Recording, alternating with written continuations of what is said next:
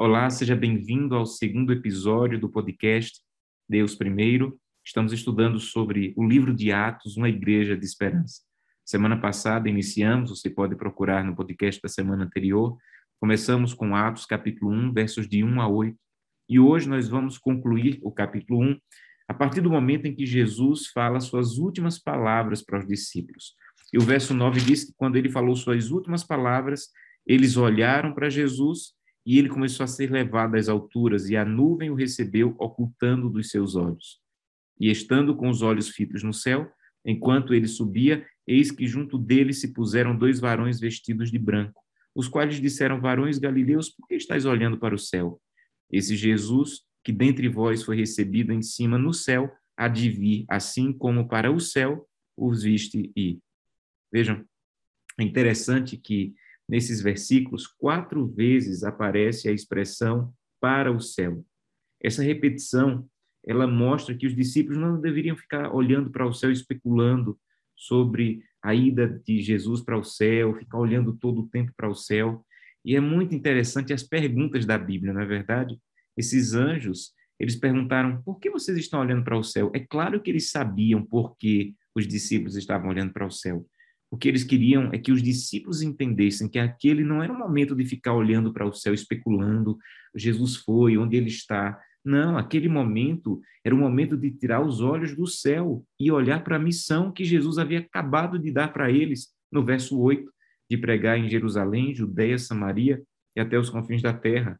Então, eles queriam deixar claro com essa pergunta que Jesus ele iria voltar que eles não deveriam ficar mais olhando para o céu, se perguntando, especulando, né, quando Jesus vai voltar, para onde Jesus foi. Jesus vai voltar, mas no tempo dele.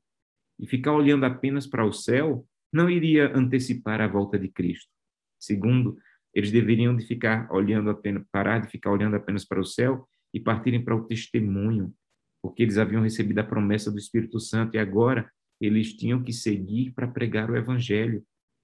Vejam, esse é um perigo que nós também corremos. Às vezes, muitos cristãos ficam todo o tempo especulando sobre eventos finais, sobre é, data da volta de Cristo, sobre é, perseguição, e ficam apenas especulando, olhando para o céu, quando vai ser, vai ser amanhã, quando vai sair o decreto, e os anjos estão talvez querendo chamar a atenção também, dizendo: olha, para de ficar só olhando para o céu, especulando, ele vai voltar. Tenham segurança, ele vai voltar. Mas agora você deve olhar para o mundo, para as pessoas e testemunhar e pregar e salvar pessoas. Esse é o nosso chamado. Uma outra coisa interessante nesse no final do capítulo 1 é que o verso 14 diz que eles voltaram para Jerusalém, mas eles voltaram para serem perseverantes e unânimes em oração e súplica. O verso 14 diz que eles foram unânimes e perseverante. Então, eles voltaram para Jerusalém para perseverar e para serem unânimes. Unânimes. Dez vezes essa palavra ocorre no Novo Testamento, mas das dez vezes, nove são usadas por Lucas. Nove vezes Lucas fala de, de que a igreja de Atos era uma igreja unânime. Eles eram unânimes em partir o pão, em estar juntos, em orar, em pregar o evangelho, na doutrina. Esse é o chamado de Deus para a sua igreja. Nós temos que ser unânimes naquilo que pregamos, na doutrina que cremos, em oração, uns pelos outros, no cuidado uns pelos outros. Isso significa que eles não estavam apenas fazendo a mesma coisa. Não era uniformidade. Uniformidade é uma outra coisa. Eles não estavam apenas fazendo a mesma coisa. Eles estavam orando pela mesma coisa. Eles estavam pedindo o Espírito Santo. Eles tinham o mesmo propósito, o mesmo impulso, o mesmo desejo. Eles eram perseverantes. Essa palavra perseverante é uma palavra que pode ser traduzida como estar, estar ocupado, ser persistente em toda atividade. Lucas usa essa palavra em outros momentos, Lucas 2, 42, Lucas 6, verso 4, e ele fala nesse momento da perseverança da oração, que tinha como base um forte desejo de receber o Espírito Santo. Esse é um dos segredos para recebermos a plenitude do poder do Espírito Santo. É estarmos juntos e perseverarmos nesse pedido. Não é pedir uma vez ou outra, mas insistir, Senhor, eu necessito do poder do teu Espírito Santo, a perseverança na oração, na súplica pela presença diária do Espírito Santo, é o que deve nos unir cada dia mais como igreja. E como esse tipo de oração nos faz falta, não era uma oração supérflua, não era uma oração é, desleixada, era uma oração diária e persistente, pela promessa que já estava garantida por Cristo. Vocês receberão o poder do Espírito Santo. E essa promessa, amigos, está garantida para mim e para você também. E devemos confiar nela e orar por ela. Devemos sempre confiar e devemos ter a garantia de que Jesus Cristo nos dará o poder do Espírito Santo. Outra coisa que me chama muita atenção é que o fato de os discípulos pararem só de olhar para o céu e começarem a pregar o evangelho pedir o poder do Espírito Santo fez com que eles não cometessem um erro que após a decepção de 1844, quando se esperava que Jesus voltasse e não voltou, se criou uma teoria chamada a teoria da porta fechada, ou a teologia da porta fechada. A ideia era que só iria para o céu quando Jesus voltasse aqueles que estavam esperando Jesus voltar em 22 de outubro de 1844. Então não precisava pregar. Eu só preciso deixar que as pessoas que estavam esperando e se decepcionaram aqueçam novamente a esperança. Então, quem não estava esperando Jesus voltar em 22 de outubro, a porta já está fechada para eles. Eles ficaram olhando tanto para a data da volta de Cristo que eles esqueceram da missão e começaram a pensar que só as pessoas que esperavam Jesus voltar em 22 de outubro seriam salvas quando Jesus realmente voltasse. E esse é um perigo que nós também corremos, de ficar especulando tanto que esquecemos ou esqueçamos da missão.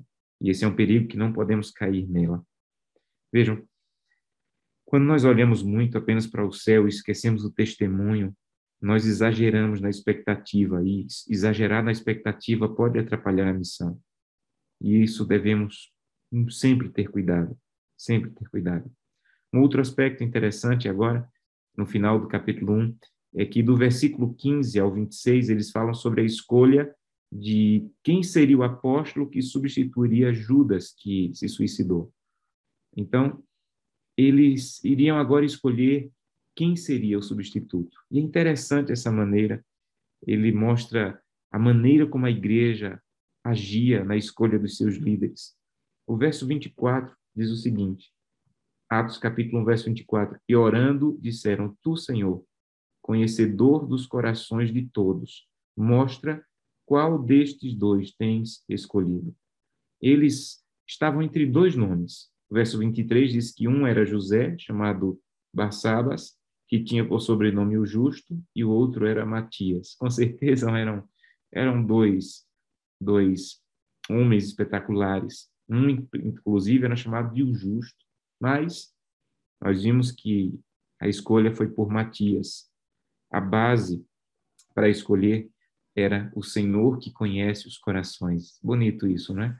Essa palavra na língua grega é a palavra cardiagnotes, cardiagnotes. É a palavra usada para cardiologista. Deus é o melhor a conhecer os corações. Deus realmente conhece. Devemos confiar nessa capacidade de escolha de Deus. Eles usaram quatro fatores, segundo Atos 1, para escolher. Primeiro, uma forte base bíblica. Se você ler dos versos 15 até o verso 20, eles usam várias citações bíblicas e vários, várias lembranças bíblicas. Segundo critério, o bom senso. Se era para substituir Judas, eles disseram teria que ser alguém que caminhou com Jesus desde o batismo até a ascensão. Terceiro, eles oraram e confiaram no melhor cardiologista do universo, aquele que realmente conhece os corações. E por fim, eles escolheram com base na orientação do Antigo Testamento, que era lançar sorte. Sabe o que isso me mostra? Que Deus está dirigindo a igreja desde o início. Eu não preciso ter dúvidas. Veja, você não vê o, o José Barsabás é, escrevendo uma carta, atacando, porque eu não fui escolhido, foi política, não. José não foi escolhido, mas ele confiou naquele que dirige a igreja que escolheu. Escolheu Matias nós também devemos confiar. Deus está dirigindo essa igreja. Há homens que participam, como em Atos 1, mas Deus está acima desses homens. Deus pode cuidar da sua igreja, mesmo que alguns homens tenham intenções que não sejam as melhores. Eu estou trabalhando como pastor há 20 anos e eu tenho aprendido a confiar no Deus que dirige essa igreja. Eu vejo Deus guiando essa igreja. Apesar de mim, Deus está guiando a sua igreja.